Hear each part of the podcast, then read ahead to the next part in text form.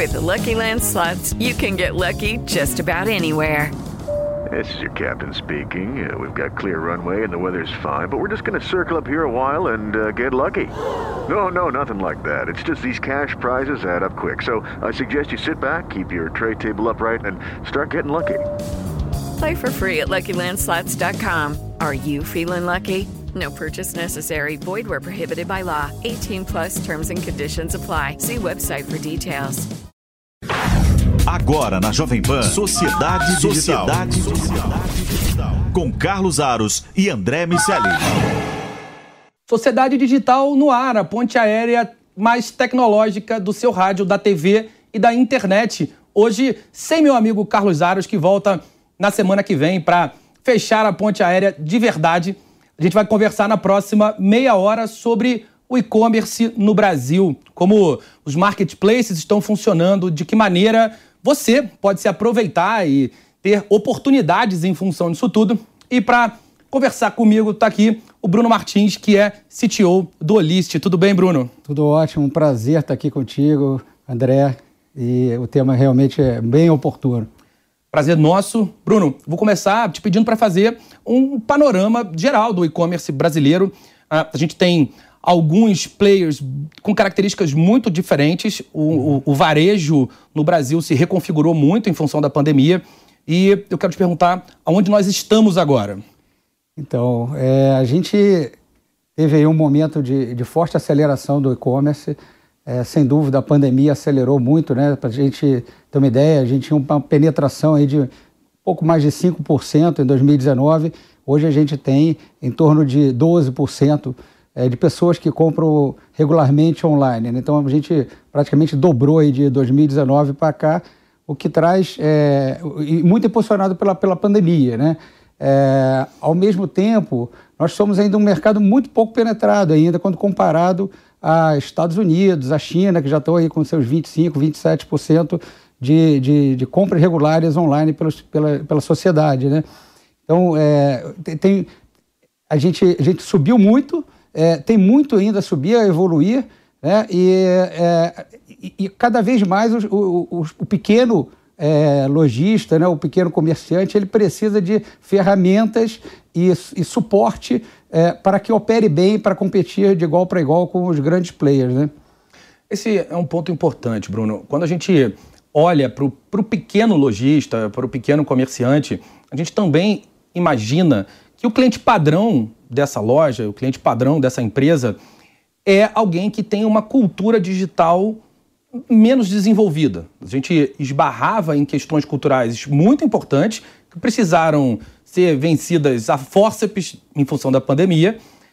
Uma parte desse comportamento mudou de vez, tem uma outra parte que a gente ainda precisa vencer. A gente viu acontecerem muitos ataques hackers, algumas empresas muito grandes sofrendo muito com as questões de ransomware, phishing. Tem ali uma questão cultural dentro dessas próprias empresas. Como tem sido essa mudança sob a perspectiva do pequeno lojista, do pequeno varejista, de que forma ele tem colocado a sua empresa se baseando em outros players e que eventualmente vão começando a ganhar uma importância muito grande para ele. Quais são as razões pelas quais essas empresas estão aderindo ao modelo de comércio eletrônico, aos marketplaces? Por que uhum. elas estão colocando seus produtos lá? É, é uma boa pergunta, André. É, a gente vê claramente né, estratégias é, diferentes, muitas vezes, né, de, de, empresas já maiores, consolidadas, virando para o e-commerce e o pequeno e o, e o médio varejista. Né?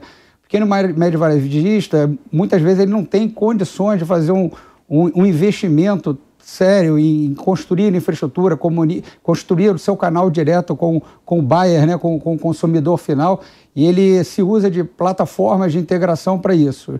É, o médio, o médio grande e o grande é, ainda tem muita, muita exposição sozinha com a sua loja online, e aí por, isso está muito associado à capacidade de se prevenir desses males, né? É, e o, o, pequeno, muitas vezes, ele não consegue fazer isso. Né? Então, ele busca soluções que o ajudam é, a, a, trabalhar né, é, é, online de forma segura. Então, quando ele, por exemplo, ele está é, vendendo dentro de um marketplace brasileiro ou de qualquer lugar, ele está usufruindo de todos os controles que, aquela, que aquele shopping center online, pode dizer assim, está é, tá provendo para ele, sem que ele tenha que fazer esse investimento, né? E sem que tenha que se sofisticar tanto, como você falou aqui, é, é você vê, se, se, as grandes empresas estão tendo dificuldades, né, e sofrendo ataques, e a gente vê a toda hora, imagina o pequeno, né? Então, é, é, essa é outra vantagem também, além do investimento, né, de se precaver é, usando infraestruturas maiores, de players maiores, que no caso aí os marketplaces e as plataformas de, de diversos tipos de e-commerce que chegam a esses marketplaces é, sem se expor tanto ao risco e sem ter que investir tanto, né? E Bruno, do ponto de vista operacional, que você está falando faz todo sentido quando a gente olha para as questões tecnológicas que são necessárias para que uma loja esteja disponível a internet, seja minimamente segura, lide com questões uhum. uh, de, de backup, banda, dimensionamento, coisas que eventualmente são bastante complexas para uma empresa que não tem uma cultura digital muito desenvolvida. Mas como essas grandes empresas, é, o que essas grandes empresas podem ensinar, podem servir de referência, de que forma os pequenos podem aprender com questões logísticas, fulfillment, CRM, de que maneira dá para aos poucos, aumentar a maturidade desse tipo de empresa, dado que quando está todo mundo num marketplace, quando está todo mundo num ambiente digital qualquer, elas vão precisar se diferenciar de alguma forma e muitas vezes para o consumidor final é tudo uma coisa só. De que maneira esses pequenos podem aprender para amadurecer os seus negócios?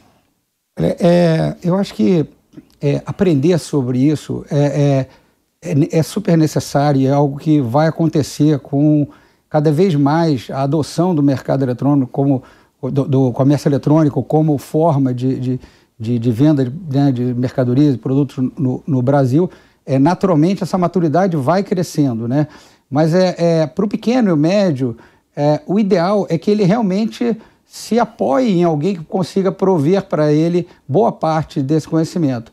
É, porque é, é vender online não é só simplificar a vida do, do, do, do, do pequeno lojista, é, é também é, é prover para ele inteligência de mercado para que ele consiga competir com todo mundo, para que ele tenha um preço bom, que ele tenha prazo logística. Então, cada vez mais o que você vê são é, é, os marketplaces é, beneficiando aqueles que abraçam o ecossistema dele, daquele marketplace. Né? Ou seja, usa a logística do canal, é, usa anúncios do canal, é, usa métodos financeiros, cada vez mais esse cara vai ser ranqueado para no topo para isso. Né? Então, é, é, muito difícil dizer que o pequeno vai conseguir construir algo que um dia seja parecido com esses grandes para ganhar a atenção do buyer, né? que é, que é, que é o, claro. o, indivíduo que tem a, a, intenção de compra. Então, é, e, e, cada vez mais esses, esses marketplaces estão virando verdadeiros ecossistemas. Né? Você vê aí que cada vez mais eles vendem não só mercadorias lá dentro, mas vendem é, anúncios, vendem soluções financeiras, soluções de logística. E, e, e quanto menos você adere a, a, a tudo que o, o marketplace oferece, é, é, mais baixo você vai ranqueando quando procurarem o seu produto lá dentro. Então, é, é, é, é meio que assim. É, eu acho que é um, um investimento meio difícil de, de fazer e de pouca probabilidade de dar certo se aproximar tanto desses big players aí, entendeu? Acho que a questão é como se unir a eles, como abraçar o que eles provêm de, de serviços para conseguir performar o máximo online. Agora, Bruno, a gente vive um momento que existe um déficit, em que existe um déficit gigante de profissionais de tecnologia no mercado, não só de desenvolvimento de aplicações, mas quando a gente pensa em infraestrutura, em marketing digital, comunicação, todos os profissionais que compõem o ecossistema necessário para uma empresa, independentemente do porte que ela tem, estão em falta. É um mercado Total. disputadíssimo, está muito quente, uhum. o que é uma oportunidade para essas pessoas, mas que acaba virando um desafio adicional para essas empresas. Como os pequenos estão se desenhando, se articulando é, para encontrar os perfis necessários para que eles possam se associar a essas grandes empresas e possam usufruir da infraestrutura que elas provêm? Boa. É, assim, é, é, os pequenos, de alguma forma, eles têm que é, adotar alguma plataforma que os coloque lá de uma forma mais fácil, no ponto de venda onde ele quer, de uma forma mais fácil. Então ele deve procurar né, uma solução de ERP né, que seja própria para pequenos e médios. Não adianta dizer que vai botar um abraçar um, um, grande ERP ou coisa desse tipo, como as grandes empresas fazem. Procurar um, um ERP que simplifique a vida daquele negócio com aquele tamanho. É, e usar é, essas plataformas com todas as integrações que elas já possuem para que coloque ele com o mínimo de necessidade de desenvolvimento novo, de software, por exemplo, né, é, de integração, e, e use as que já tem naquilo lá. Então, hoje você tem diversos ERPs no mercado é, que fazem isso, são muito é, desenhados para esse segmento do pequeno e médio e que quer vender nessas grandes vitrines, pode-se dizer assim, do comércio brasileiro eletrônico, entendeu? Então, é, mais uma vez, é abraçar o que já tem no mercado e o que existe, as integrações que já tem. E o pouco que precisar. Eu acho que hoje em dia começa, começa a haver várias possibilidades de você contratar por hora, por projeto, é, profissionais de tecnologia em plataformas que existem para isso e você desenvolve somente uma integração que falta ou somente alguma coisa que é muito fundamental para o seu trabalho. Né?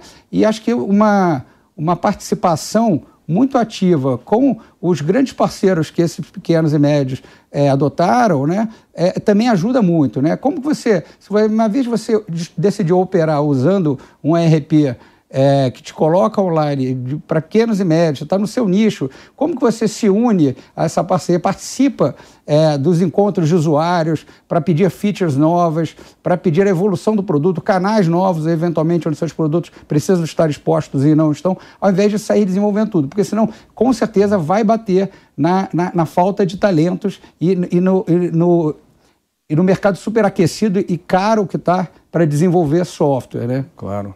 É, agora, não tem muito jeito, alguém desses pequenos e médios precisa ser minimamente letrado, vamos dizer assim, nas questões de tecnologia, ainda que do ponto de vista de usuário, a gente tem visto esse amadurecimento chegar, mas é, não é zero TI. Não, não, não tem como operar dessa não, forma. É, exatamente. E, e, e, você tem encontrado é, formas de fazer com que essas empresas é, é, amadureçam nesse sentido. A gente tem lá nos, nos cantos mais interiorizados é, do Brasil, em situações onde a gente não tem tanta tecnologia, a gente tem uma oportunidade para essas pessoas também. Total. E, e elas têm recursos na própria internet para desenvolver dentro de casa essa habilidade. Como você tem visto a evolução desses pequenos, especialmente desses pequenos que estão mais uh, para o interior, mais, em zonas mais afastadas, longe dos grandes centros urbanos, onde a tecnologia já se, já se desenvolveu mais? Perfeito. É, eu, eu, vejo assim que é, isso é um caminho longo, na verdade é uma jornada bem longa, né? essa sofisticação em termos de conhecimento de tecnologia é, para esses pequenos e médios. Tem muito conteúdo bom hoje em dia disponível que, que não precisa de, de grandes investimentos e, e, boa parte até são, são gratuitos, né? Então você tem hoje é, influencers e, e, e, pessoas que falam no YouTube, nos canais abertos, de uma forma geral, sobre e-commerce, sobre como adotar ferramentas, sobre como adotar tecnologia de uma forma muito simples e palatável. É, a gente vê assim, muita gente procurando esses canais para se sofisticar. Fora isso, você vê também é, muita, muito, muitos, muitos programas atualmente de inclusão é, da, de, de, pessoas que não fizeram uma faculdade, por exemplo, de, de, de tecnologia, uma ciência da computação, uma engenharia, é, para dar um mínimo de proficiência para desenvolvimento de software. Então, é, inclusive como um canal de inclusão, de trazer mais diversidade, de pegar gente, eventualmente, que não teve essa oportunidade e financiando é, esse conhecimento para a pessoa, para que ela depois, já trabalhando, pague aquilo lá. Então, a gente, isso tudo, além de ter um, todo um apelo de inclusão social, de uma parte que poderia estar trabalhando nisso que está sendo tão requisitado agora, por outro lado, para o pequeno empresário também, isso é uma mão de obra um pouco mais acessível do que seria pegar talentos já consagrados e, e caros no mercado. Né? Então, hoje, você começa a ver é, iniciativas que é, ajudam a sofisticação desse seller nesse sentido.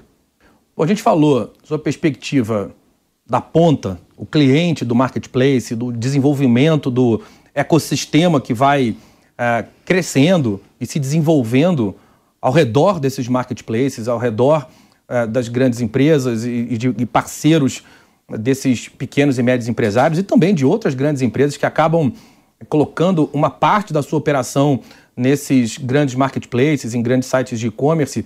Agora eu quero uh, ouvir de você um pouco sobre os caminhos dentro de casa. Você é um cara que vem uh, de grandes empresas e está uh, no Olist há relativamente pouco tempo, uh, tem pouco mais de um ano, dois anos? Tem dois anos. É. E, e ao longo desses dois anos teve que lidar com um crescimento que é exponencial, é muito significativo, e que faz com que é, você tenha que olhar para a área da, de tecnologia com um misto de, como um misto de startup e grande empresa. Como tem sido desenvolver, criar cultura, encontrar gente, é, lidar com um crescimento que é muito rápido, mas ao mesmo tempo precisa ser muito ágil, fazer testes de hipóteses com o mercado. Como tem sido esse processo? Então, tem sido muito legal. É, como você falou, eu vim de, de grandes corporações. É, e quando eu, quando eu vim para o Olist, é, eu, eu, eu vi justamente isso. Eu quero aprender como é transformação digital do outro lado agora, do lado do pequeno querendo ser grande, né? Justamente porque eu queria ver como era fazer transformação digital do lado do disruptor. Eu estava sempre em grandes empresas fazendo transformação digital. Transformação digital em um ambiente de uma empresa já consolidada, na maioria das vezes é um mecanismo de defesa, de atualização e de defesa para essa nova sociedade digital. Fazendo aqui uma apologia ao nome do programa. Mas, é... e quando você está do outro lado, você, tá, você é o atacante, você é o que está incomodando e está provocando o desconforto de muitas empresas. Né? De tanto fazer isso em empresas já consolidadas, é, eu vim para o Olis para viver esse outro lado. E tem sido muito aprendizado, né?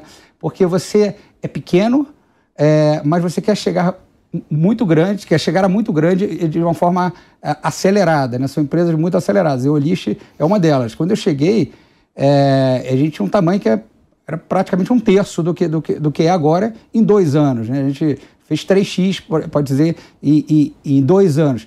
E, e, fazer isso dentro de uma empresa de tão de fazer transformação dentro de uma empresa de tanto crescimento, de crescimento tão rápido, é, tem alguns desafios adicionais. Primeiro, primeiro mito que cai. Você acha que quando você está no lado do disruptor não tem transformação. Você, pelo contrário, você se transforma todo dia. Dois, é, você tem que fazer os movimentos estruturantes, você tem que mexer nas, nas placas fundamentais, pode dizer assim, mas você tem que fazer aquilo rápido. Então, como que você faz rápido sem deixar de fazer as coisas estruturantes que precisam ser feitas? Então, é, é, esse cuidado é algo extra que existe quando você está num lado de uma, de uma empresa exponencial. E, e, e tem sido uma, uma, uma, uma, jornada muito bacana, né? E o que, que, te, que, que te traz de, de, de questões a pensar quando você está nesse lado? Né? A você construir as suas capabilities de negócio, de uma área de tecnologia é, bem estruturadas, porém nessas fundações, você ir colocando pavimentos conforme a empresa vai crescendo, para você não crescer demais, não pesar a estrutura a ponto de prejudicar é, toda a parte financeira da empresa, mas também que não deixe de criar essas competências, porque você vai precisar mais rápido do que, do que você imagina, né?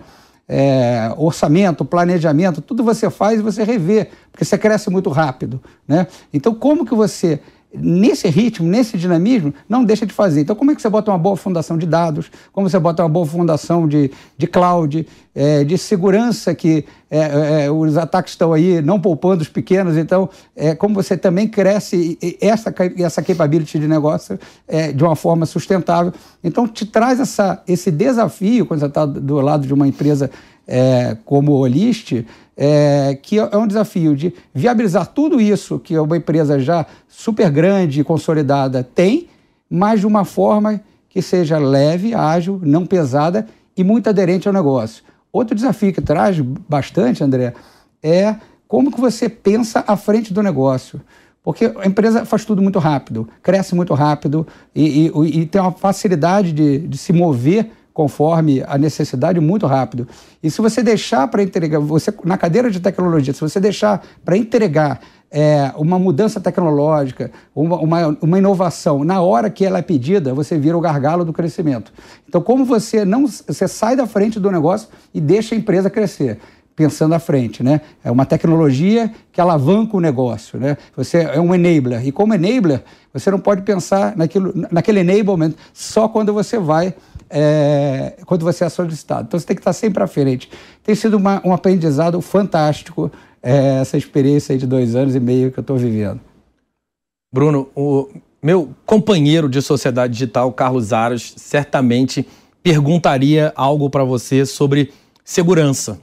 Ele que é um paranoico por cybersecurity, um assunto que é, a gente sempre retoma aqui no Sociedade, porque é, existe uma questão cultural que no, na nossa leitura é fundamental. A gente é, aqui no Brasil a capital mundial do phishing, que tem muito a ver com as questões de engenharia social, aquele e-mailzinho que você recebe com um assunto que faz com que você acredite que é um e-mail de uma instituição financeira ou de um site de comércio eletrônico, pede uma atualização de cadastro, no final das contas, você está contando para uh, o, o bandido, o criminoso, aquilo que ele precisa saber para entrar na sua conta, para uh, hackear a sua empresa eventualmente. Muitos desses ataques de ransomware que a gente viu acontecer uh, no ano passado de maneira muito intensa vieram de um e-mail. Uh, uma, alguém manda um e-mail malicioso para um colaborador, um funcionário da empresa, ele clica, faz esse procedimento que eu descrevi e no final das contas ele abriu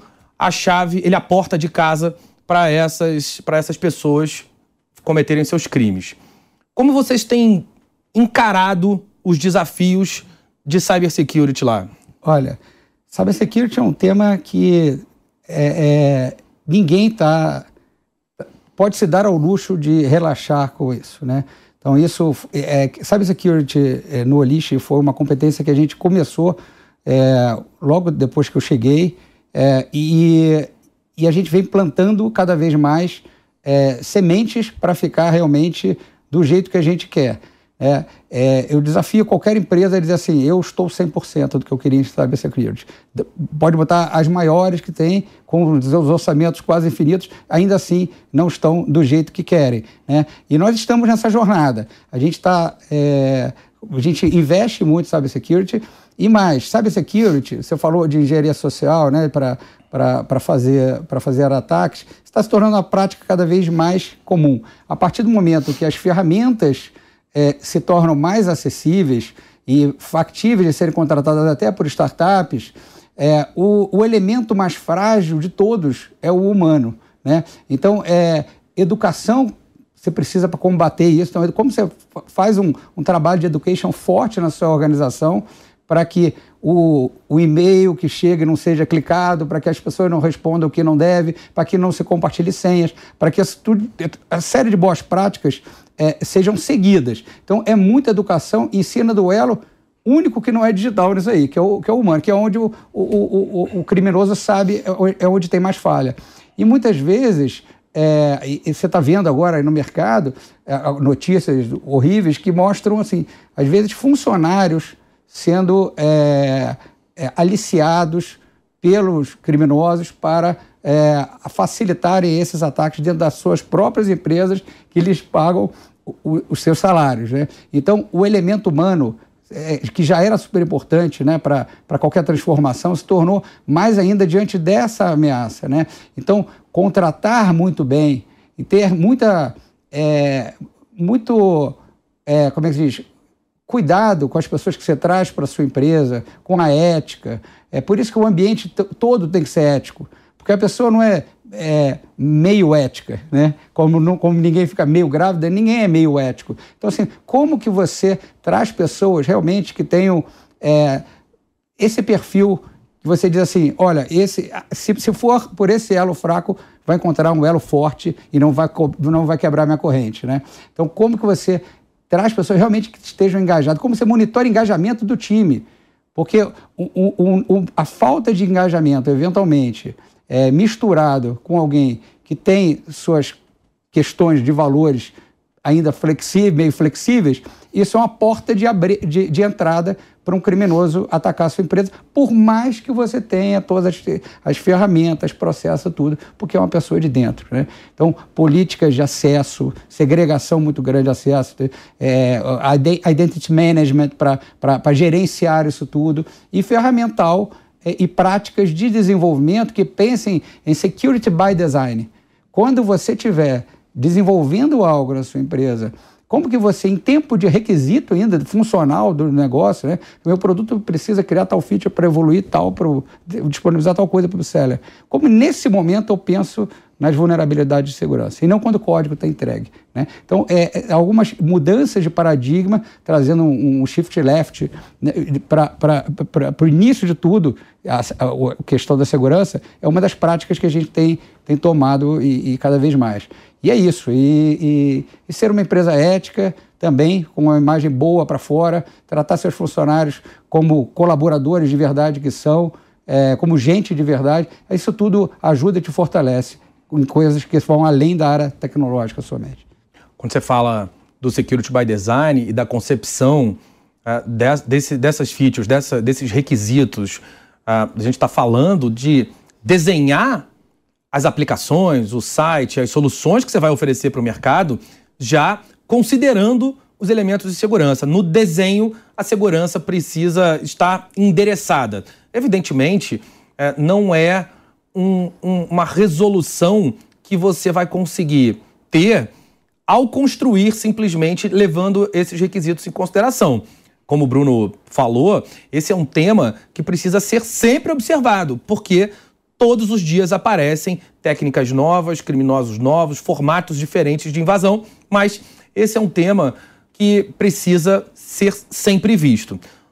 Agora que Carlos Aros já vai ter, quando estiver assistindo o Sociedade de hoje, a sua dúvida sanada, eu quero te pedir, Bruno, para a gente é, fechar, para você apontar as duas ou três tendências que você entende que são mais relevantes Agora, nos, nos próximos meses ou próximo ano, no máximo, nós tendências de futuro, mas para quem se interessa por comércio eletrônico, para quem pensa em botar a sua loja é, num marketplace, num, em, em, algum grande parceiro, é, quais são as tendências, o que deve acontecer com o comércio eletrônico nos próximos meses barra anos?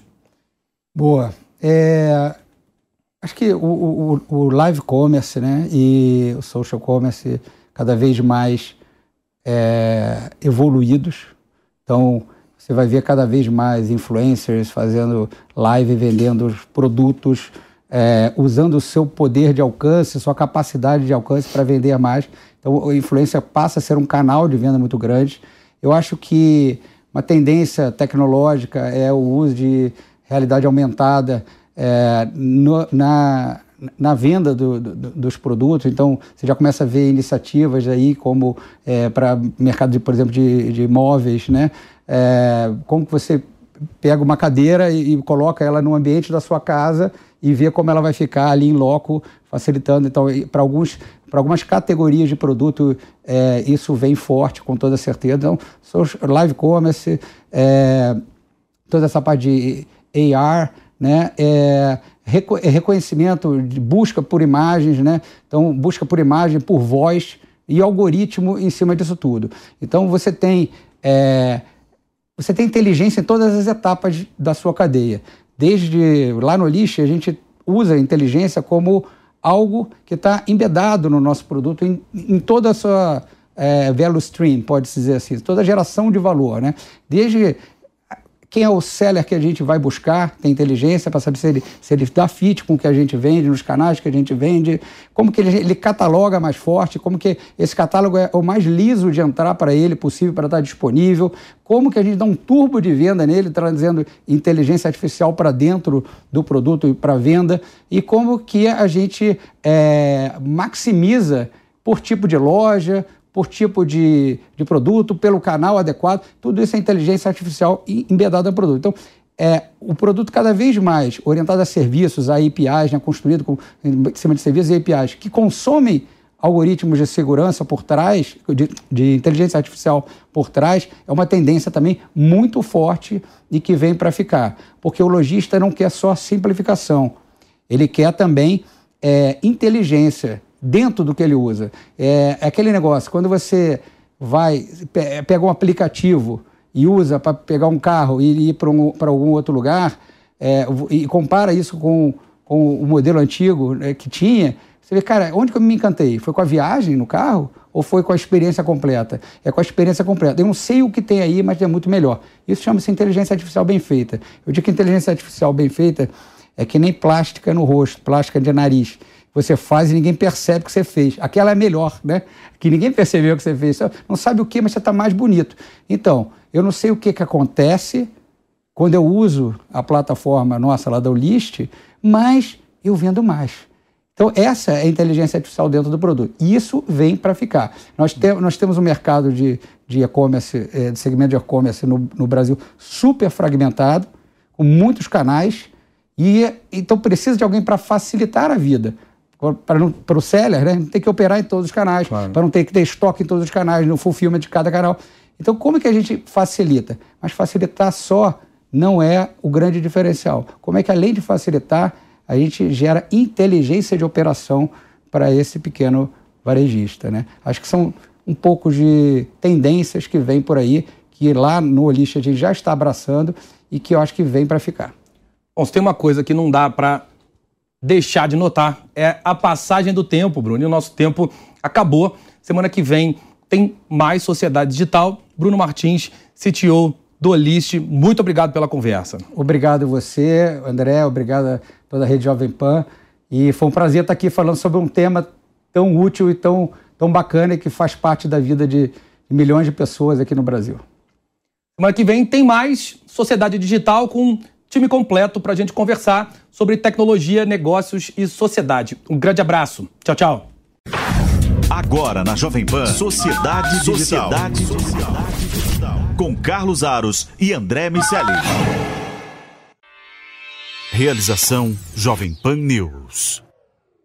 Hello, it is Ryan, and we could all use an extra bright spot in our day, couldn't we? Just to make up for things like sitting in traffic, doing the dishes, counting your steps, you know, all the mundane stuff. That is why I'm such a big fan of Chumba Casino. Chumba Casino has all your favorite social casino style games that you can play for free anytime, anywhere with daily bonuses. That should brighten your day a little. Actually, a lot. So sign up now at chumbacasino.com. That's ChumbaCasino.com. No purchase necessary. VGW. Void were prohibited by law. See terms and conditions. 18 plus.